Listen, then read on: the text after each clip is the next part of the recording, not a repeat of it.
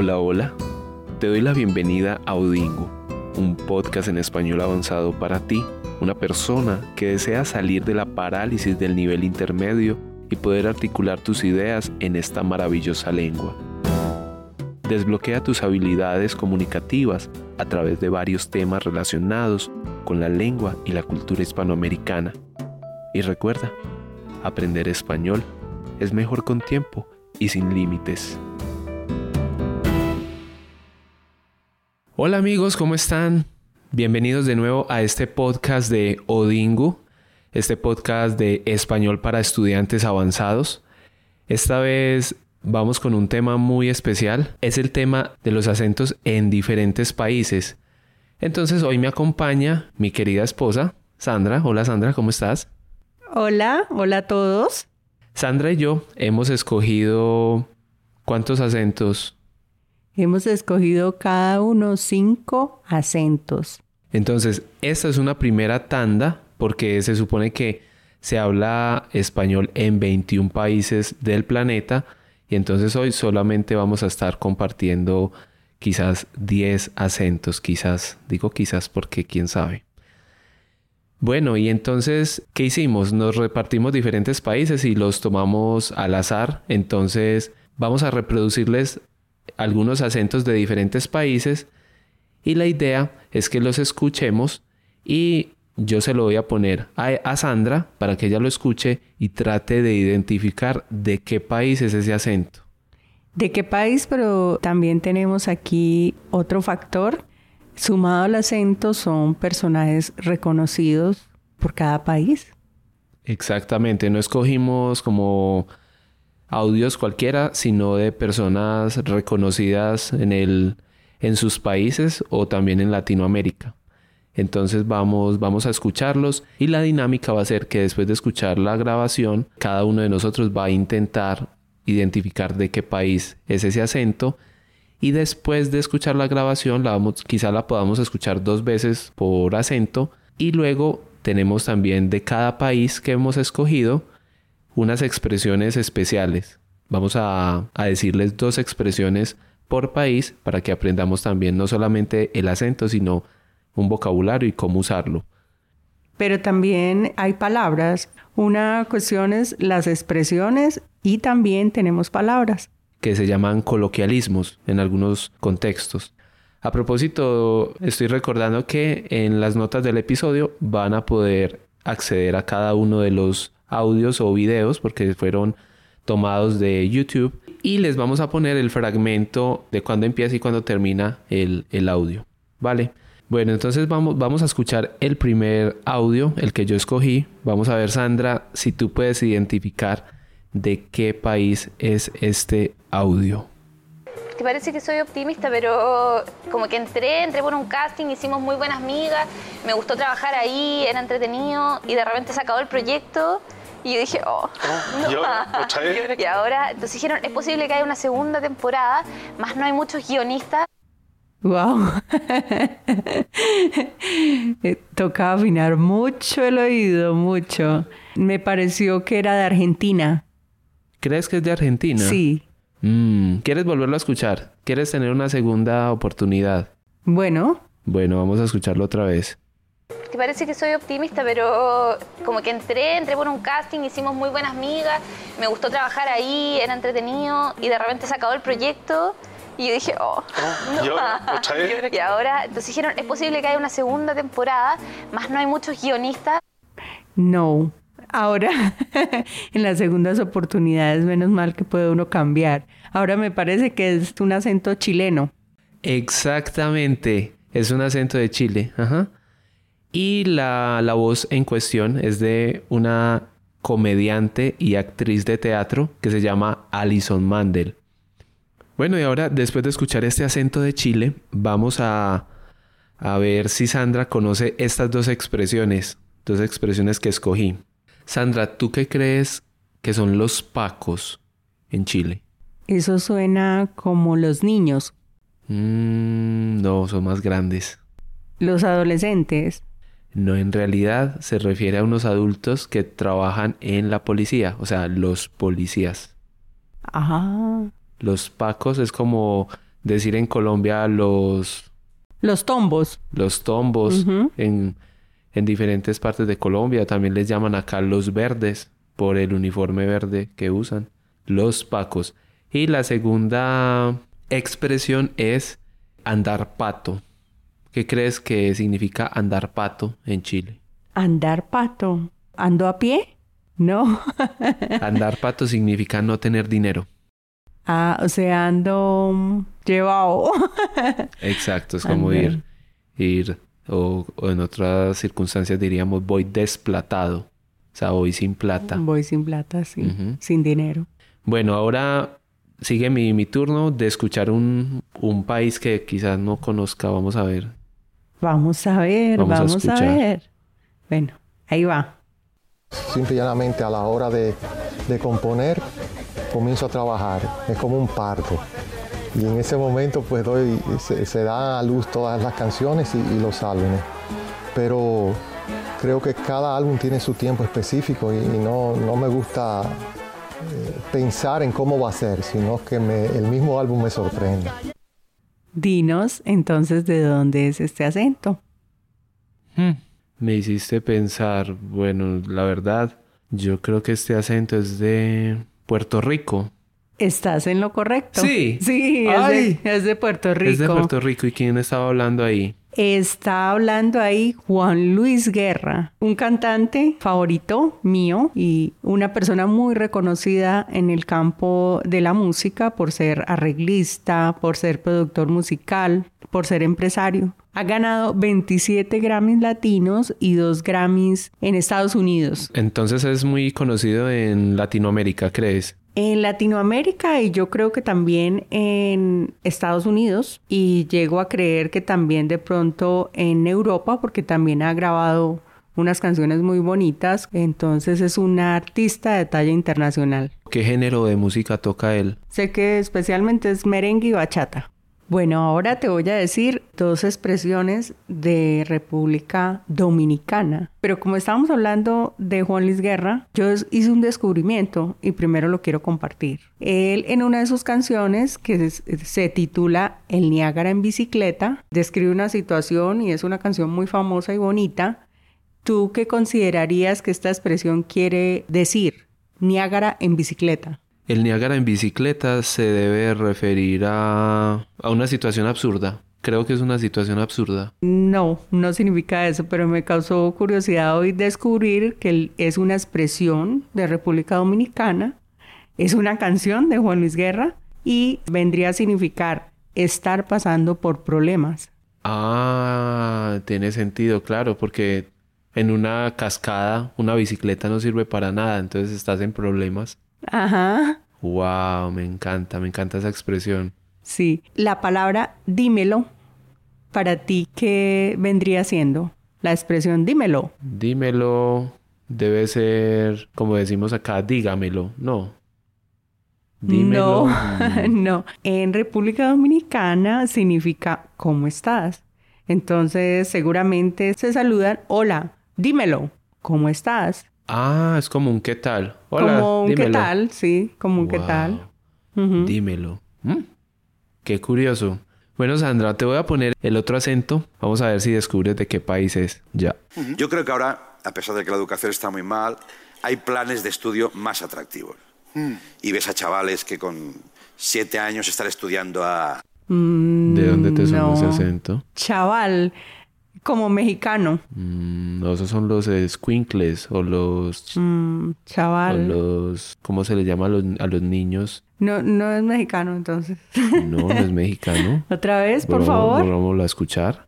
Yo creo que ahora, a pesar de que la educación está muy mal, hay planes de estudio más atractivos. Mm. Y ves a chavales que con siete años están estudiando a... Chavales. Es que esa palabra chavales, eh, España España, muy bien, la descubriste. El personaje en cuestión se llama Andreu Buenafuente y es un presentador de televisión y también es un comediante y es muy conocido en España porque ha presentado diferentes programas desde hace muchos años y todos lo conocen allá. La verdad no le veo mucha gracia, O sea, no, no le veo la parte cómica, pero él es un como muy buen presentador. Bueno, y las expresiones de España, vamos a ver si conoces estas expresiones de España. Como tú has visto muchas series de España, he tratado de escoger expresiones que quizás no hayas escuchado antes en ninguna de las series que hemos visto. Entonces, ¿tú qué crees que es estar piripi? Estar piripi, o sea, estar bien vestido. No. O estar mm, borracho. Estar borracho, sí, exacto. Estar borracho, eso es estar piripi en España, muy bien. ¿Y qué significa o qué crees que significa írsele la olla a alguien? Por ejemplo, si yo te digo, ay, a mi papá se le fue la olla. Se le fueron las luces. No. No. ¿Qué, qué es írsele las luces? Írsele las luces es de pronto se le fue la memoria. Bueno, en este caso no se trata de memoria, sino que queremos decir que a una persona, una persona ha cometido una locura, es cometer una locura. Entonces, por ejemplo, a mi papá se le fue la olla comprando ese coche carísimo. Algo así. Ah, ok. Entonces vamos con mi segundo audio para que adivines. me fluyó el primer verso así. Al otro día de, de como yo me sentía y se- empecé a escribir, este, y me, me fluyó así. Y Latinoamérica empezó así, pero me tomó mucho, me tomó más tiempo. Mmm, este acento me suena muy caribeño, muy caribeño. Yo diría que eso es de Puerto Rico. Adivinaste. Sí, bien, es de- adiviné. Es de Puerto Rico y es de René Pérez Joglar. ¿Quién crees que sea René? Yo sigo por Mm. la línea de los músicos. Ay, es René. Ese es el que llaman Calle 13, ¿cierto? Ese, ajá. Ay. Ahora es solista, pero inicialmente perteneció a Calle 13, un grupo con el que estuvo más o menos 10 años con sus hermanos y ahora es solista. Este, este mm, particular músico escribe con contenido pero social y político y además de eso mm, ha ganado también muchos premios. 31 premios Grammy Latino Uy, y más que el otro. 5 Grammys como solista. Cinco Grammys como solista, uy, qué logro. Y el hombre, o sea, de lo que más me acuerdo de él, cuando empezó a sonar el reggaetón en Colombia, por allá hace 20 años, había una canción muy famosa de él que era Atrévete, te, te, salte Salte del del closet. closet, destápate, quítate el desmalte. Esa canción lo volvió a él muy famoso. Eso es como, sí, como un, un hit total. En esa parte que escogí es una entrevista que le están haciendo en su casa en Puerto Rico y está hablando de un tema muy reciente que escribió sobre Latinoamérica. Es un tema, una, un video que los invito a verlo porque realmente es un video de reflexión y un video de todos los países, pues de Latinoamérica. Que van a poder ver el video a través del enlace de la descripción. Bueno, entonces voy con mis expresiones de Puerto Rico. Cuando a ti te dicen muerto el pollo, ¿tú qué entenderías? Está muerto el pollo. Muerto el pollo. No, no, no se me ocurre qué significa. A, los, eh, a, la- a las personas de Puerto Rico se les dice boricua. Para un boricua no dicen listo, terminado, sino muerto el pollo, Ah, entonces es lo mismo como decimos acá en Colombia, listo el pollo. listo el pollo, sí. Ah, pero para ya ellos el- es muerto. Para ellos es muerto. es muerto el pollo, sí. Wow. O sea que es un poquito más agresiva, aunque Sí. me imagino que ya significa simplemente que algo quedó listo. Sí. Me encanta, me encanta. Bueno, otra expresión es arrancado. Una palabra, no es una expresión, es una palabra. Arrancado. Yo creo que arrancado significa tacaño. Mm, No, es cuando alguien está sin dinero. Ah, Estoy arrancado. tiene sentido. Vamos para nuestro tercer audio. O sea, vamos con este audio. Yo me siento de aquí, de la, mi cabeza mentalmente bien, mi cuerpo bien, hago ejercicio, como bien. Hay tres cosas que uno debe hacer, ¿no? De lo, de lo que me pasó. Antes de la operación y después de la operación. Tienes que dormir, tienes que comer, No, no, no. Tienes que dormir, tienes que comer. ¿Te gustaría escucharlo otra vez? Sí, sí, por favor. Yo me siento de aquí, de la, mi cabeza mentalmente bien, mi cuerpo bien, hago ejercicio, como bien. Hay tres cosas que uno debe hacer, ¿no? De lo, de lo que me pasó. antes de la operación y después de la operación. Tienes que dormir, tienes que comer. Mm, No, no logro saber de qué es, pero yo diría que es venezolano. Es venezolano, muy bien. Sí, ¿A ti te suena el Puma, un cantante? claro, por supuesto. Pues esta es una entrevista a El Puma que está hablando sobre una cirugía que le practicaron y que se tuvo que cuidar mucho luego de la cirugía. Además de ser cantante, también fue actor o es actor, empresario y productor musical. Es muy conocido en Venezuela y cuando se lo mencioné, te lo mencioné a ti, ya nos dimos cuenta que también lo conocías. Sí, claro, es un, un personaje muy reconocido en Venezuela. Y su nombre, o sea, su nombre de pila. José Luis Rodríguez. José Luis Rodríguez, muy bien. Exacto. Bueno, y vamos con las expresiones de Venezuela. Tenemos que, que aclarar que Sandra es de una región que es limítrofe con Venezuela. ¿De qué región estamos hablando, Sandra? Yo soy de norte de Santander, el departamento de Colombia, que es frontera con Venezuela. Uno de los departamentos que es frontera con Venezuela. ¿Y en qué ciudad te criaste? En Cúcuta, en su capital. Entonces mi cultura también es un poquito mezclada entre Colombia y Venezuela por ser una ciudad que quedaba a 10 minutos de Venezuela. Entonces yo creo que Sandra va a quizá saber cuáles son los significados de estas expresiones, pero esperemos No, pero no. hay muchas expresiones que de pronto no... que de pronto no. Vamos a ver, vamos a ver. ¿Qué significa para ti cortanota? No, no, no. ni idea. No, ni idea. Porque también así como en Colombia, Venezuela tiene muchos eh, eh, estados, creo. Allá son estados, no son departamentos.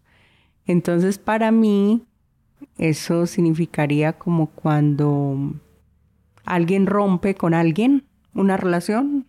Mm, no. No. No, en realidad, cortanota es una persona que interrumpe justo en medio de algo como importante o interesante. Digamos que tú estás viendo una película.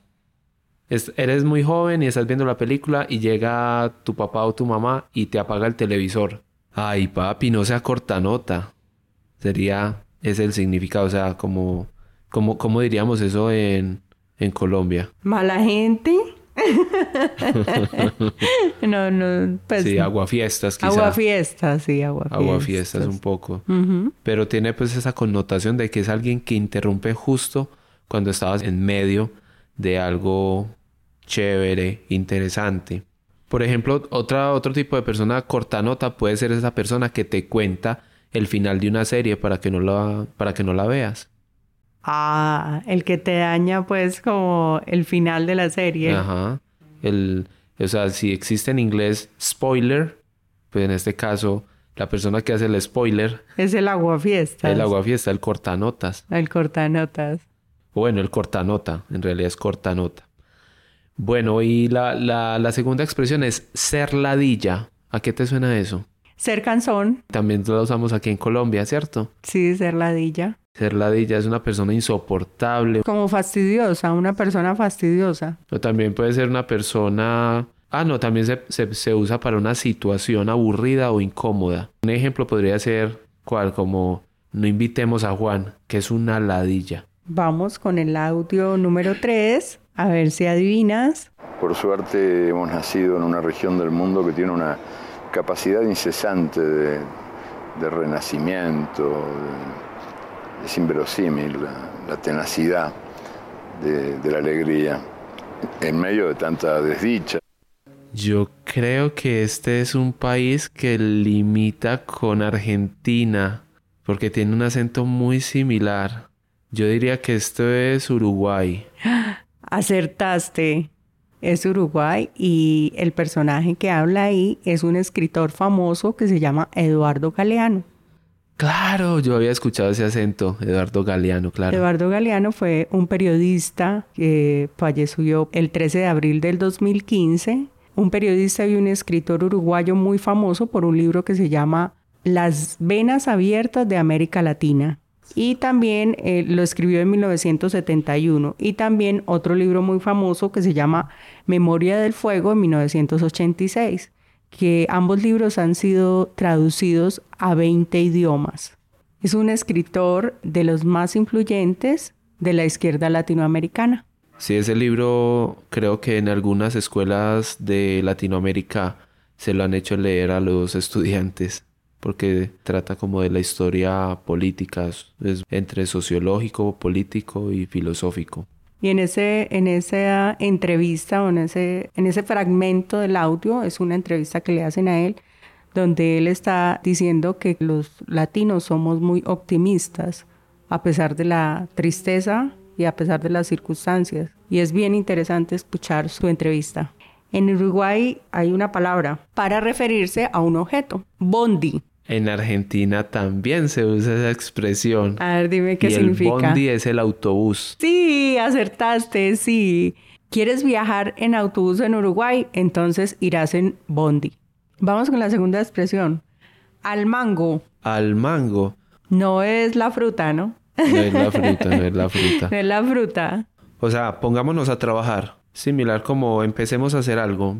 Es una expresión para dar a entender que algo está a todo volumen, como a toda velocidad, como en lo máximo, en la máxima capacidad. Entonces, por ejemplo, te puedo decir, hoy trabajamos al mango, o venían al mango por la carretera, o tenían la música al mango. Entonces viene siendo como el reflejo del volumen, de la velocidad, o como estoy en mi capacidad máxima de, de dar algo. Ah, bueno, entonces no, no tiene nada que ver con inicio. Es como, es como en Colombia decimos a todo taco. Listo, te voy a poner el cuarto audio. Yo creo que vas a identificar quién es la que está hablando e inmediatamente vas a saber de dónde es. Vamos a ver. Yo, al principio, tú sabes, cuando tú te casas, los dos primeros años es de ajuste y eso. Pero después que ustedes tengan una comunicación como la que tenemos Pedro y yo, no hay por qué, no tiene por qué acabarse la moneda. Nosotros nos acostamos hablando y nos levantamos. La más hermosa de todas las cubanas, Celia Cruz. Claro, Celia Cruz, una cantante espectacular de música tropical, una mujer con un voz nonón, como decimos, con una gran voz para la música. Azúcar. Por lo que más conocemos a Celia Cruz era por decir la palabra azúcar. Y de Cuba, vamos a ver si, si conoces estas expresiones. ¿Qué crees que significa cuando a alguien le dicen o cuando te dicen en Cuba, no, ese hombre tiene más rollo que película? Tienes más rollo que película. O sea, tiene más enredos. No necesariamente. Puede estar en- relacionado con la palabra enredar, pero no necesariamente. Alguien que tiene más rollo que película es una persona que habla y habla y habla sin parar. O sea que es una persona enredadora. No necesariamente. Es como que una persona que habla mucho, pero dice muy poco. Ok. Y la segunda expresión que tenemos es amaneció con el moño virao. Con el moño virado. O sea, con el mal genio alborotado. Ay, está muy relacionada. Cuando alguien amanece con el moño virado, es que se despierta con el pie izquierdo. O sea, amanece de mal genio. Ajá. Bueno, vamos ahora con nuestro cuarto audio. Un cambio reactivo en lugar de un cambio valiente hacia el futuro que queremos construir. Ese cambio por sí solo no es suficiente. Y el mundo seguirá cambiando. ¿Cambiamos nosotros o no? Mm, ¿Lograste tomar el acento? me parece que esta persona es de Ecuador. No. No. ¿Quieres que vuelva y te lo coloque para que puedas nuevamente escuchar? Sí, por favor. Ok. Un cambio reactivo en lugar de un cambio valiente hacia el futuro que queremos construir. Ese cambio por sí solo no es suficiente. Y el mundo seguirá cambiando. ¿Cambiamos nosotros o no? Yo creo entonces que esta persona debe de ser de Guatemala No. o de algún país centroamericano. Sí, es de un país centroamericano. Nicaragua. No, no Ah. sigas adivinando que ya perdiste las oportunidades. Ay, ¿cuántas tenía? Es, eh, mm, tenía solo dos. Ah. Mm. Es Nayib Armando Bukelet Ortiz, el presidente de El, Salvador. Ah, Un político y un empresario que actualmente es el presidente y ha sido muy nombrado, primero porque ganó la presidencia solo con la primera vuelta presidencial y segundo porque El Salvador estaba catalogado como el país que tenía las tasas de homicidio más altas del mundo. Entonces él hizo a sus antes de cumplir los 100 días de gobierno hizo un convenio para poder em, crear una comisión internacional contra la impunidad. La idea es desarticular las bandas que en este momento están en El Salvador, que son numerosas las bandas que hay. Y también ha sido muy nombrado porque es muy duro, o sea, es una persona demasiado fuerte que ha sido catalogado como un dictador porque sus medidas son drásticas. Este personaje es curioso porque es de origen palestino, pero es Ah, nacido en El Salvador. Su padre era palestino. Te tengo dos palabritas. Bolo. Bolo, yo creo que debe de ser mm, mareado. También significa eso.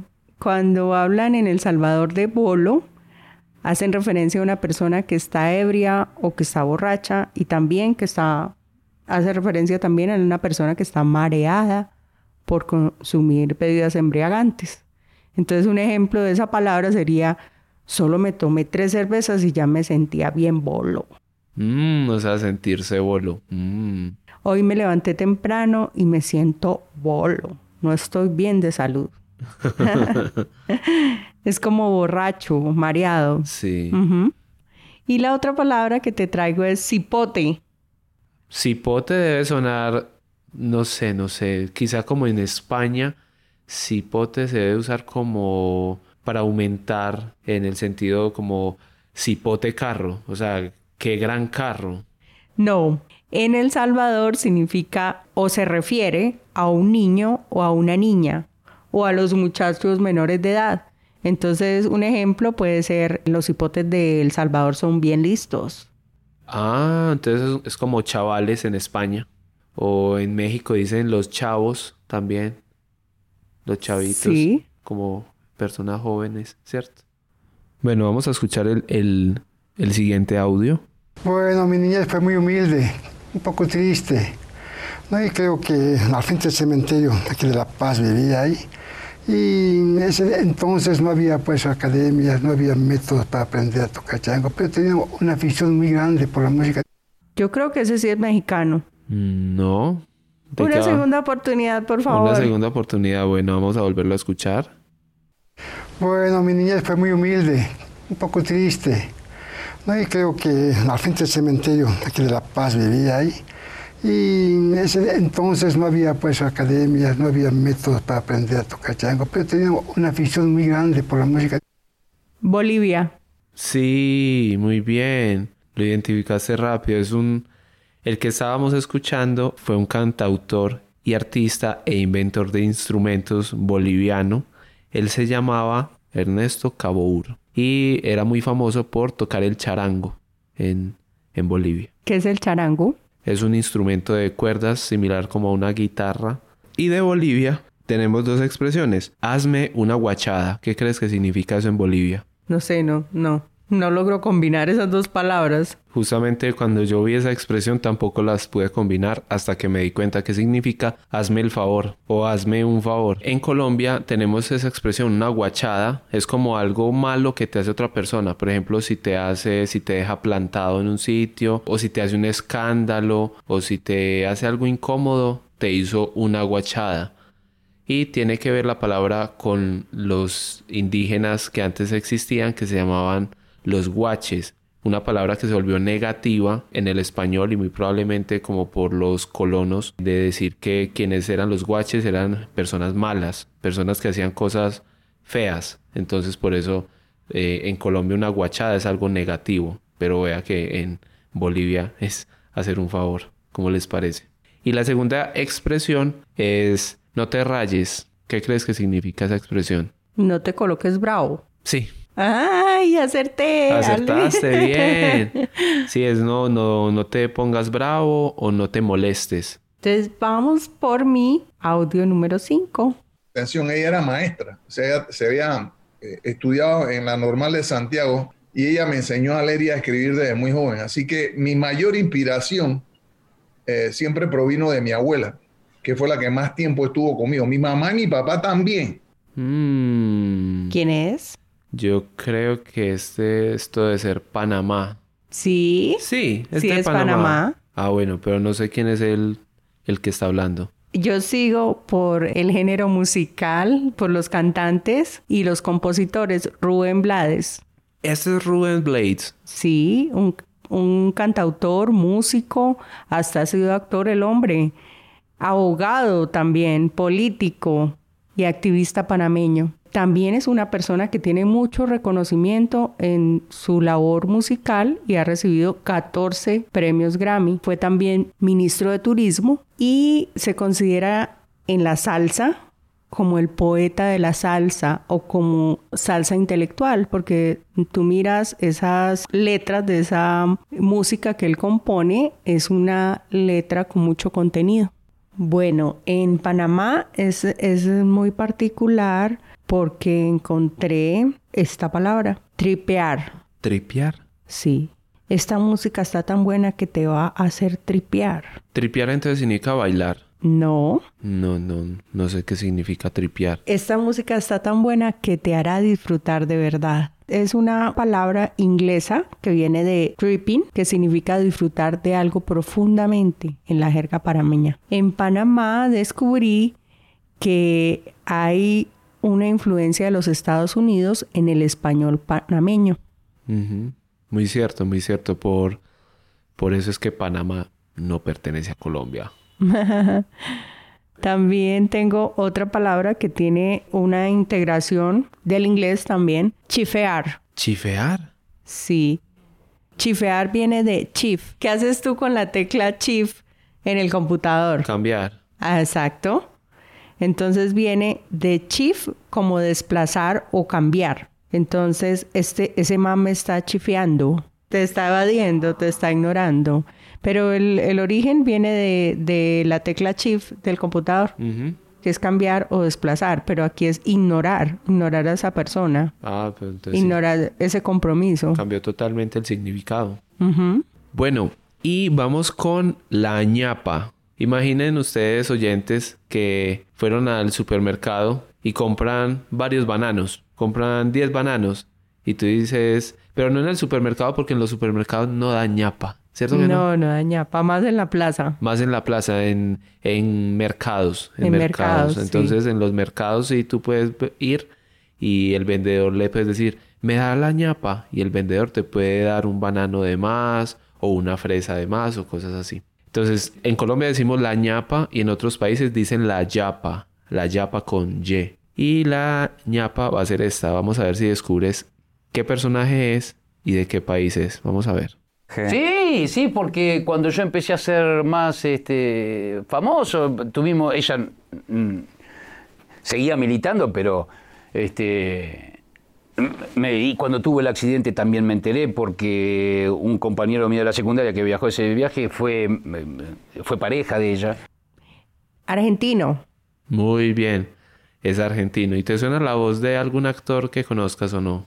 No. Él es un actor, se llama Diego Peretti. Ah, ya sé quién es Diego Peretti, ajá. Y lo conocemos por una serie que nos vimos de él que se llama En Terapia. También hay otra serie muy famosa donde él participó como uno de los personajes principales que se llama Los Simuladores. Son series muy, muy, muy interesantes de allá de, de Argentina, se las recomendamos. Y curiosamente, investigando sobre él, me di cuenta de que además de ser actor, es psiquiatra. Entonces ahora tiene mucho más sentido de por qué hace un gran papel en, el, en la serie En Terapia. Porque, ahí es psiquiatra. sí. Me encantó. Y bueno, te voy a preguntar a ti por una expresión, ¿qué significa para ti quilombo? Por ejemplo, ¿qué quilombo? qué peso, qué tamaño, algo así, pues yo me voy hacia el lado de kilo, kilogramo, no sé si tenga algo que ver. Mm, no, quilombo significa que lío. Wow. Qué lío. Por ejemplo, si hay un, un taco o hay mucho tráfico en la calle, van a decir, ¿qué quilombo? ¿Qué quilombo hay en, en la avenida, en la calle? O sea, cuando el quilombo pues, también puede ser problema. Me metí en un quilombo. Mm. Puede ser. Y la segunda expresión, si no te la voy a decir porque justamente cuando me dijiste la de Uruguay, esa fue la que yo había escogido, Bondi. Coincidimos con el Bondi. Coincidimos con el Bondi, con el autobús. Entonces, como a mí me gusta dar otra ñapa, yo escogí otra de Argentina, pero esta vez es una recomendación. En Argentina, por favor, y lo digo también para los colombianos o para las o para las personas que usan el verbo coger, en Argentina coger significa tener relaciones sexuales. Entonces, en vez de decir coger en Argentina es mejor decir agarrar o tomar con la mano, porque en Colombia decimos coger el bus, coger el, el metro, coger un avión, pero en Argentina y en México coger significa tener relaciones sexuales. Bueno, esperamos que les haya gustado este podcast, que hayan aprendido algo. Nosotros también aprendimos mucho. Nosotros también aprendimos mucho haciendo la investigación y la recopilación de audios. Ya saben, pueden escucharnos en las diferentes plataformas, Google Podcast, Apple Podcast o Spotify.